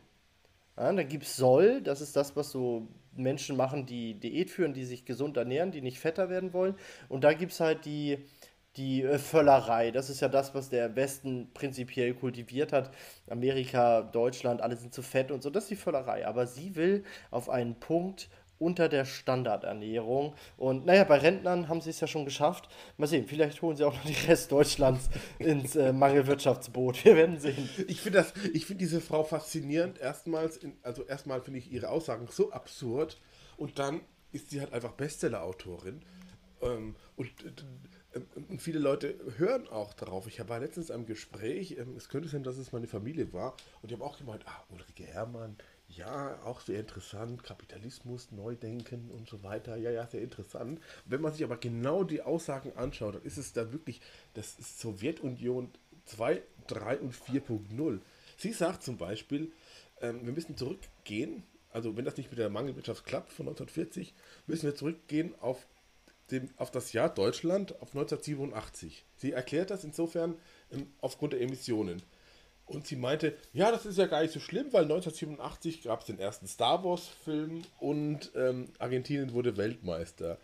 Das stimmt. Argentinien wurde im eigenen Land Weltmeister. In der Zeit war übrigens Videla an der Macht, ein unglaublicher Diktator. Ich glaube, 30.000 Menschen sind gestorben währenddessen. Es gab sogar am Tage des ähm, Finalspiels der Niederlande äh, gegen Argentinien ähm, ist ungefähr ein Fußschritt oder mehrere wenige Kilometer weg ist der Folterknast gewesen und ich habe mir das sagen lassen von einem, einem tollen Fußballpodcast. Wenn das Wetter ruhig war, hat man im Stadion die Schreie gehört vom Folterknast. Also möchte Ulrike Hermann zurück zum Foltern, man könnte dieses Urteil schon fällen. Davon, davon darf man ausgehen, das ist ja ganz normal für Sozialisten. Also Foltern, Gulag, KZ, Vergasen, äh, Töten, Abschlachten, alles, was eine andere Meinung hat, ist ganz normaler sozialistischer Brauch. Das wird sie nicht, das wird sie nicht anders sehen. Ähm, der größte, der größte Fehler in dem, was sie sagt, ist halt Kapitalismus neu denken. Ähm, äh, wir denken Kapitalismus schon neu, weil wir, weil wir den Begriff einfach umformiert haben. Kapitalismus ist nichts anderes als der freiwillige Austausch zweier Parteien, ähm, Waren und Dienstleistungen sowie Güter oder Güter und Dienstleistungen in dem Moment, wo du einen Staat mit drin hast, sei es in Sachen Währung, sei es in Sachen Steuern, hast du schon den, den Kapitalismus in der Form nicht mehr. Dann würde ich das abstufen in einem Bereich der Marktwirtschaft. Aber selbst den Bereich der Marktwirtschaft haben wir mittlerweile so weit verlassen, dass wir von der Marktwirtschaft in die Planwirtschaft gewechselt sind. Aber auch das scheint ihr noch nicht zu reichen. Sie will das Allergeisteskrankeste. Sie will tatsächlich, das finde ich faszinierend, der Sozialismus führt ja in der Regel aus Versehen in die Mangelwirtschaft. Das ist ja das, was denen immer passiert, weil sie von Ökonomie keine Ahnung haben. Dann wundern sie sich auf einmal ganz doll, hm, was ist denn hier los? Da haben wir nicht mit gerechnet. Aber offensichtlich plant sie die Mangelwirtschaft schon ein. Also sie weiß schon, der Sozialismus funktioniert nicht. Deshalb sagt sie gleich im Voraus, naja gut, ähm, Mangelwirtschaft ist auch was Gutes. Äh, ich meine, wir dürfen ja jetzt Bugs fressen und äh, wenn wir dann halt Insekten in uns reinstopfen oder ihr, ich lebe ja nicht in Deutschland, dann wird es super. Ich habe sogar noch einen kleinen, einen kleinen, äh, eine kleine Ergänzung, auch tagesaktuell. Wir sind heute so bombastisch tagesaktuell. Ja. Ähm, und zwar Julian Reichelt, ähm, dessen Pleiteticker hat durchgestochen, dass bereits jetzt Cam Özdemir eine Rationierung der Fleischressourcen pro Kopf in Aussicht gestellt hat. Was heißt in Aussicht? Das wird wohl schon in Hinterzimmern ausgeplant. Ganz, ganz spannende Geschichte. Da geht es irgendwie um, lass mich lügen, 10 oder 100 Gramm pro Kopf pro Tag. Also absolut, ähm, absolut geisteskrank. An der Stelle nochmal an alle Deutschen. Das kann sein, dass ihr jetzt gerade die letzte Grillsaison eures Lebens äh, ähm, widerfahrt. Wobei das in Bayern ja sowieso schon der Fall ist. Da ist Grillen ja mittlerweile irgendwie fünfmal oder so im Jahr, der Rest ist illegal. Ja, das finde ich, sehr, Deshalb, man, das find ich sehr interessant. Ich habe heute bei Norma, ich mache ja keine Werbung, aber ich habe bei Norma heute sechs Hähnchenschenkel für 6,49 Euro gekauft. Ich bin ein Klimasünder. Wie viel Kilo? Ähm, insgesamt, Wie viel Kilo? Insgesamt sind es zwei Kilo. Bisschen mehr als zwei Kilo. Okay. ich habe letztens für 5 Kilo 8 Euro bezahlt. Ja, auch nicht schlecht. Ja, ist ja Bulgarien, ne? Hier ist, tatsächlich, mir ist äh, vieles aufgefallen. Also gerade gerade Fleisch ist hier unfassbar billig, unfassbar billig, super angenehm. Ähm, und das, obwohl ich in der, an der Fleischtheke einkaufe und nicht im, nicht im, im Großhandel. Naja, lange Rede, kurzer Sinn. Der Sozialismus ist auf, den, auf, dem, auf, dem, auf dem Vormarsch. Das muss man sagen. Jetzt kommen wir zum Europas wichtigsten Mann. Wen hast du denn da? Ja, ähm, das werdet ihr gleich hören, aber ich kann das mit einer Frage anteasern. Hast du schon mal von diesem Typen gehört? Ähm, Bismarck soll er heißen. Ich glaube, das war ein Hering. Ja, genau der. Und äh, viele wissen es nicht und deshalb ist das auch alles gar nicht so peinlich. Äh, Film ab. Cool, cool, du Glute, ich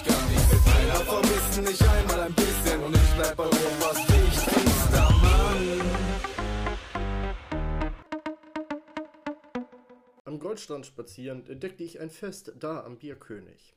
Ich vermisse die George Küche und bestellte mir eine Krakauer, weil ich Wurst mit Bismarck. Während ich also meine Bestellung genieße, sehe ich auf Twitter Emilia Fester gleich einem Schimpansen, der voller Inbrunst bemüht ist, einen würfelförmigen hölzernen Gegenstand in eine offensichtlich ovale Öffnung zu zwängen, dabei geistig Schwerstarbeit verrichtend und innerlich zu Gott beten, die Situation möge ein jähes Ende finden. Genau wie der in meiner Vorstellung agierende Primat kommt auch der Schimpanse auf die Lösung, nur er schafft es ohne Hilfe. Wie viele andere, die das Video über Emilia Fester sahen, dachte ich im ersten Moment schlecht von ihr. Dumm ungebildet, Listenplatz, arrogant, typisch Grüne, hängen geblieben, geschichtsvergessen, Schande für die Politik, Schande für die Nation, Kenntnis befreit, Rotzlöffel und macht mir ein Sandwich waren nur wenige der Gedanken, die mich sofort ereilten, bis ich meinen Fehler erkannte. Fester ist nicht nur die Aufforderung, innerhalb eines grausamen verbalen Masochismus noch inhaltsleere und IQ-befreitere, akustisch verabreichte Hirnschmerzen zu fördern. Nein, es ist die simple Tatsache, dass Emilia Fester sich nach oben orientiert. Was weiß der Weltmeister im Schwergewicht schon über lokale Größen, die sich für ein paar Euro kämpfen Kämpfe in grauwertigen Seemannskneipen der Hamburger Hafengegend liefern. Bismarck hat die eine oder andere gute Sache für Deutschland getan, kann man wissen oder nicht. Aber Emilia Fester rettet die Welt. Nach ihrer eigenen Aussage opfert sie ihre eigene Jugend für dieses hehre Ziel. Auch während Corona hat sie ihre Jugend für die Allgemeinheit geopfert. Fröhlich viele Feste feiern, viel flach, fatal für Festers feministische Vielfickerei. Sie konnte nicht feiern gehen und nicht mal einen Kuss erleben. Wer so über alle Maßen opferbereit ist und seine Jugend jeden Tag aufs Neue opfert und das für knapp über 10.000 Euro im Monat, der muss Europas wichtigster wichtigster Mann sein. Die Grüße gehen raus an Emilia Fester und damit weiter zum Thema. Ja,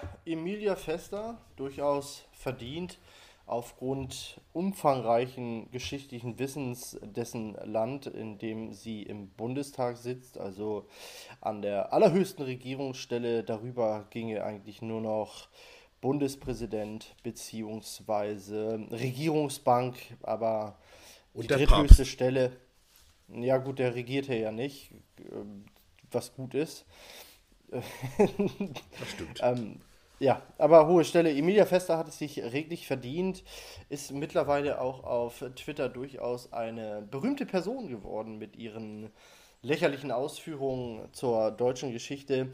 Wer auch berühmt ist oder wer alles noch berühmt ist und derzeit die Kritik für sich entdeckt, ist mannigfaltig. Wir haben unter anderem einen oder den Lieblingskomedien meinerseits, das ist Jürgen von der Lippe, der gesagt hat, das Gendern raubt ihm die Lust am Leben. Wer sich mit Jürgen von der Lippe noch nicht auseinandergesetzt hat, selber mehrere Bücher geschrieben, natürlich begnadeter Stand-up-Comedian, unglaublich wunderbarer Musiker, auch wenn das meiste seiner Musik äh, oder die meiste seiner Musik sehr humorvoll ist, ist sie doch mit einer, mit einer wirklich schönen Stimme gesungen, mit einer Leidenschaft gesungen. Äh, Gitarrist hat er auch drauf und ist auch bekannt fürs Lesen. Es gibt das wunderbare YouTube-Format Lippes Leselust. Staffel 1 und 3 sind durchaus zu empfehlen.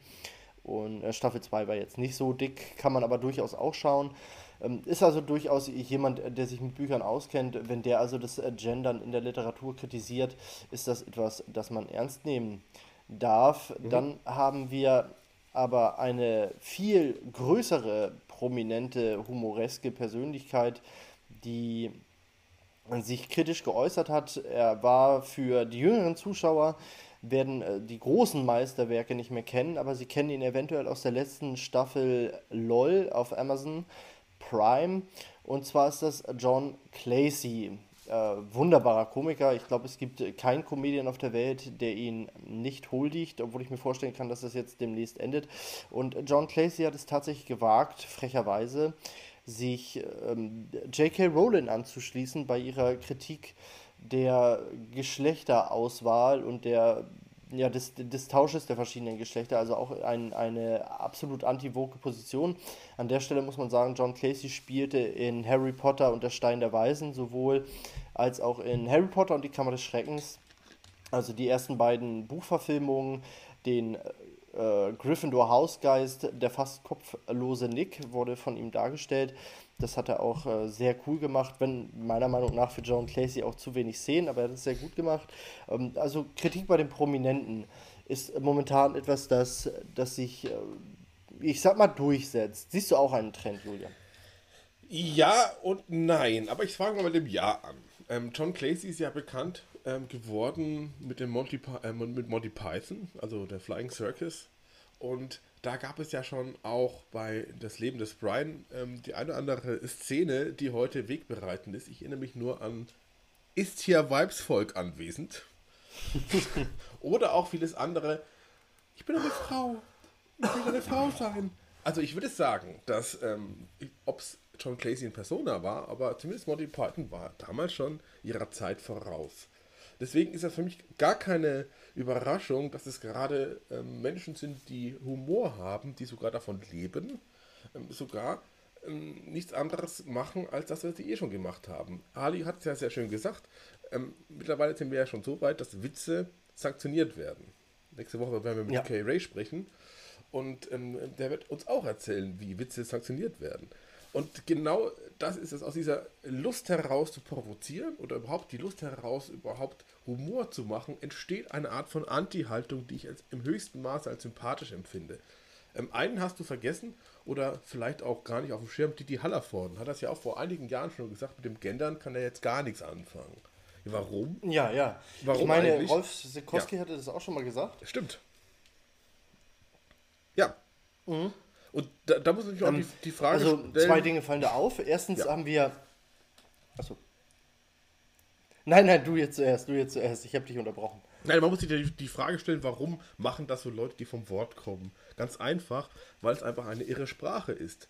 Also, ähm, man kann nicht einfach von oben herab etwas ähm, voraussetzen wie eine Gendersprache und dann von ähm, Literaristen oder von Komoristen oder Humoristen erwarten, dass sie das übernehmen. Im Gegenteil, weil Humor lebt von der Spontanität, Literatur lebt von der Schönheit der Sprache, des Satzes. So, mein Anspruch ist, ich bin zwar kein Literat, aber so ein bisschen versuche ich den schönsten Satz aller Zeiten zu bauen. So, und da ist natürlich für mich ähm, Gendersprache immer unhilfreich, im Gegenteil, sondern störend. Stell dir mal vor, jemand kommt aus Vietnam und lernt Deutsch, was eh schon schwierig ist. Deutsch ist eine komplizierte Sprache. Und dann kommt man noch dahin hin und zu sagen, ja, aber jetzt ähm, hast du schon gut gelernt, ja. Wir haben jetzt das B1, B2-Dings hier, hast du richtig gut gemacht und so weiter, aber jetzt musst du mal gendern. Das macht doch kein Mensch, ganz ehrlich. Und ja. da beginnt das wirklich, und deswegen finde ich das auch hervorragend, dass Leute mit Humor das auch mit Humor begleiten. Das stimmt, das stimmt. Äh, es ist auch äh, völlig berechtigt. Tatsächlich haben wir auch hier was Tagesaktuelles.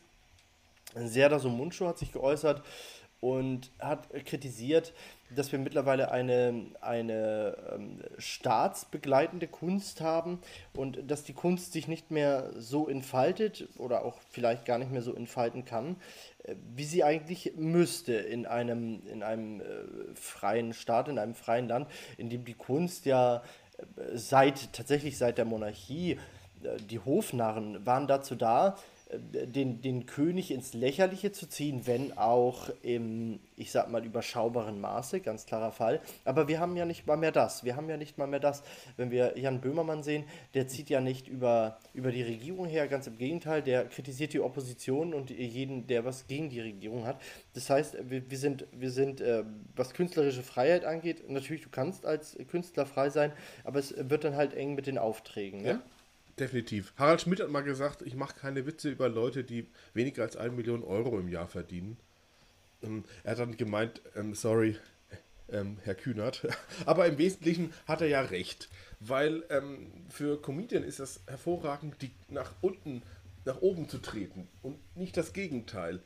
Comedian oder Humor an sich hat eine Möglichkeit, den Herrschenden zu sagen, wie damals der, der Hofnarr, zu sagen, du bist ein Idiot. Ja, ich erzähle es hier gerade, aber mittlerweile ist der Staatshumor, ähm, und Böhmermann hast du sehr richtig angesprochen, geht es ja umgedreht. Wird, von oben wird nach unten getreten. Ein gutes Beispiel ist Marie-Louise Vollbrecht. War, was erlaube ähm, Böhmermann in einer Sendung, sie hier zu titulieren? Eine Unglaublichkeit. Und du kannst dir vorstellen, was das für eine Frau macht, ähm, was für ein Shitstorm sie ertragen musste, weil irgendjemand bezahlt übrigens dankbarerweise aus ähm, den äh, Staatsgeldern, beziehungsweise implizit ist es ja wohl so, dann nach unten tritt für eine Frau, die für eine Zweigeschlechtlichkeit, eine Normalität der Biologie eintritt.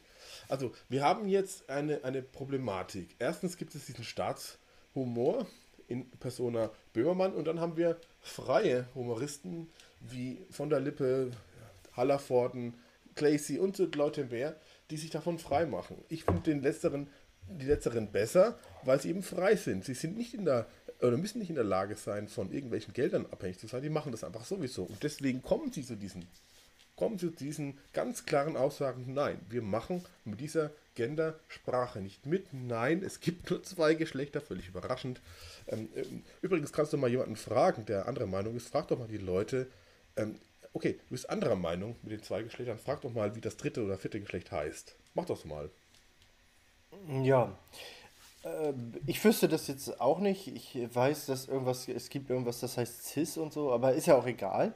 Ähm, was auch bei dieser, dieser Liste der Künstler, die wir jetzt ähm, rauf und runter zitieren, auffällt, ist, dass wir doch mit, mit alternden Charakteren zu tun haben.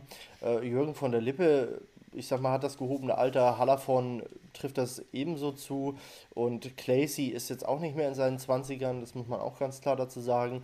Ist das vielleicht ja, ist, sind, wir, sind wir in einer Welt, in, wir erleben das ja auch bei ehemaligen Staatsbediensteten. Ich sag mal, ein Verfassungsrichter, der jetzt nicht mehr Verfassungsrichter ist, sondern in Pension ist, der entdeckt auf einmal den Mut zur Kritik.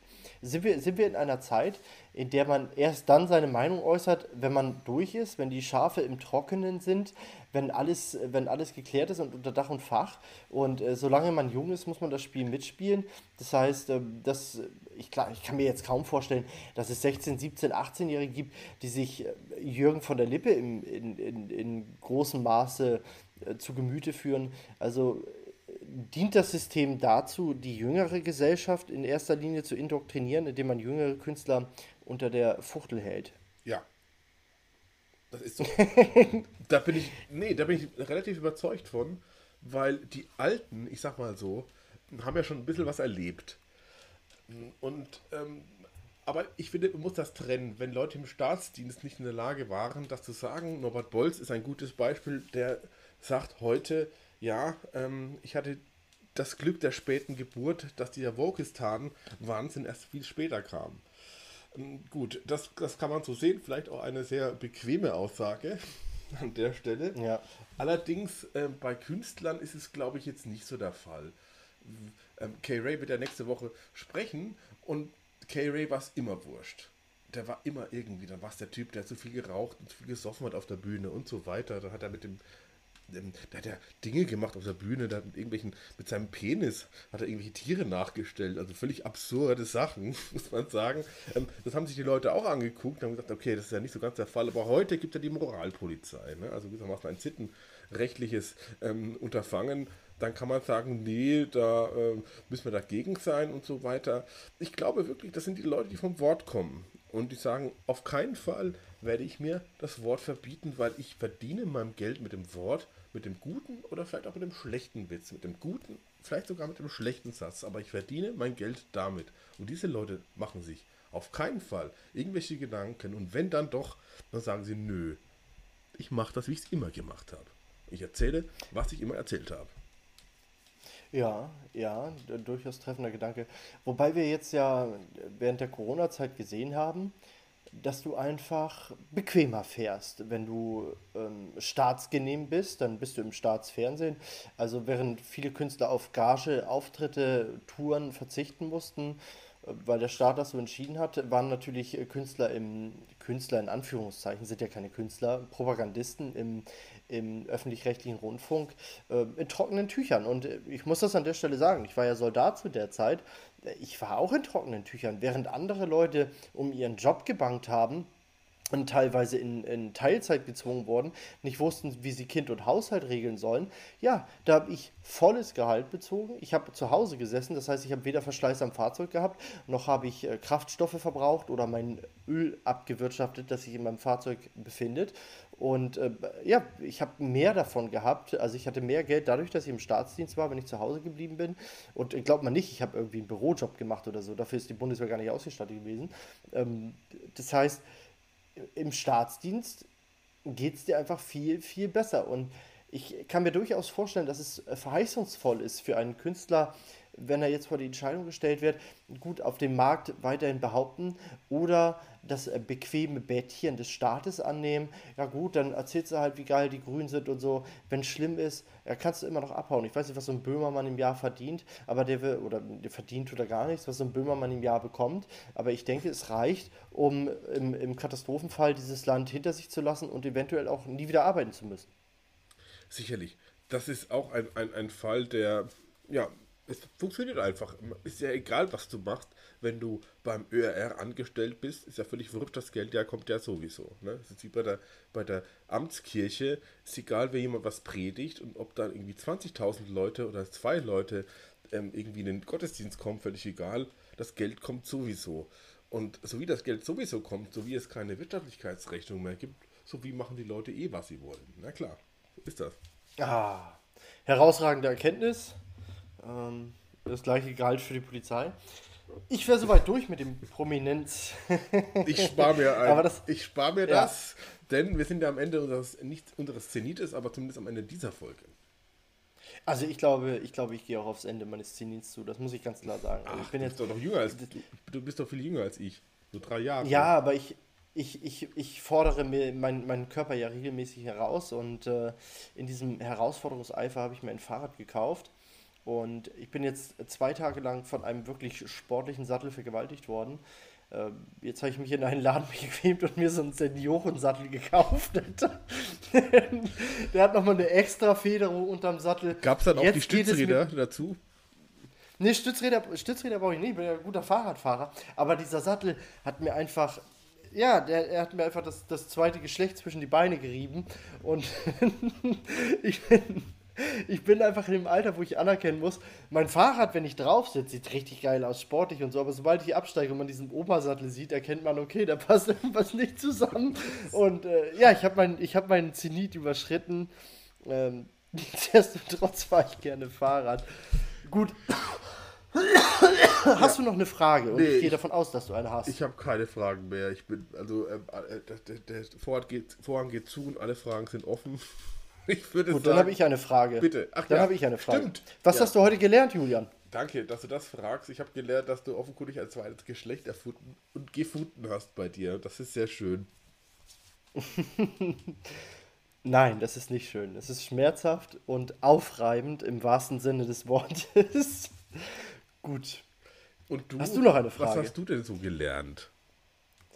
Was habe ich heute gelernt? Ich habe gelernt, dass du nach ähm, zwei bravoziösen Auftritten im Fernsehen so richtig warm läufst und eine Maschinerie der Dauerfeuer verbaler Natur gegen etablierte Politiker geworden bist, was mich sehr freut. Ich habe gelernt, dass wir im, im Podcast-Geschäft bergauf gehen und ich habe gelernt, dass wir nächste Woche Jetzt habe ich seinen Namen vergessen, tut mir leid. Oliver ich, Flash. meine Namen, ne? Und ähm, K-Ray. Wir haben beides. Wir haben, ja, ja. Was, was haben Oliver Flash und ja. K-Ray ähm, live da haben, was mich sehr freut. Äh, müssen wir mal sehen, wie wir das organisieren. Vielleicht müssen wir auch noch mal einen verschieben, aber äh, ich, äh, ich würde mich auch darauf freuen, weil ich glaube, die Themen funktionieren bei beiden. Lange Rede, kurzer Sinn. Bleibt wacker, bleibt heiter und bleibt bei den Chronisten des Irrsinns. Und so ist das. Ich habe den Schlusssatz geklaut, Alter. Ja, du Schwalampe, du Schalalampe, du.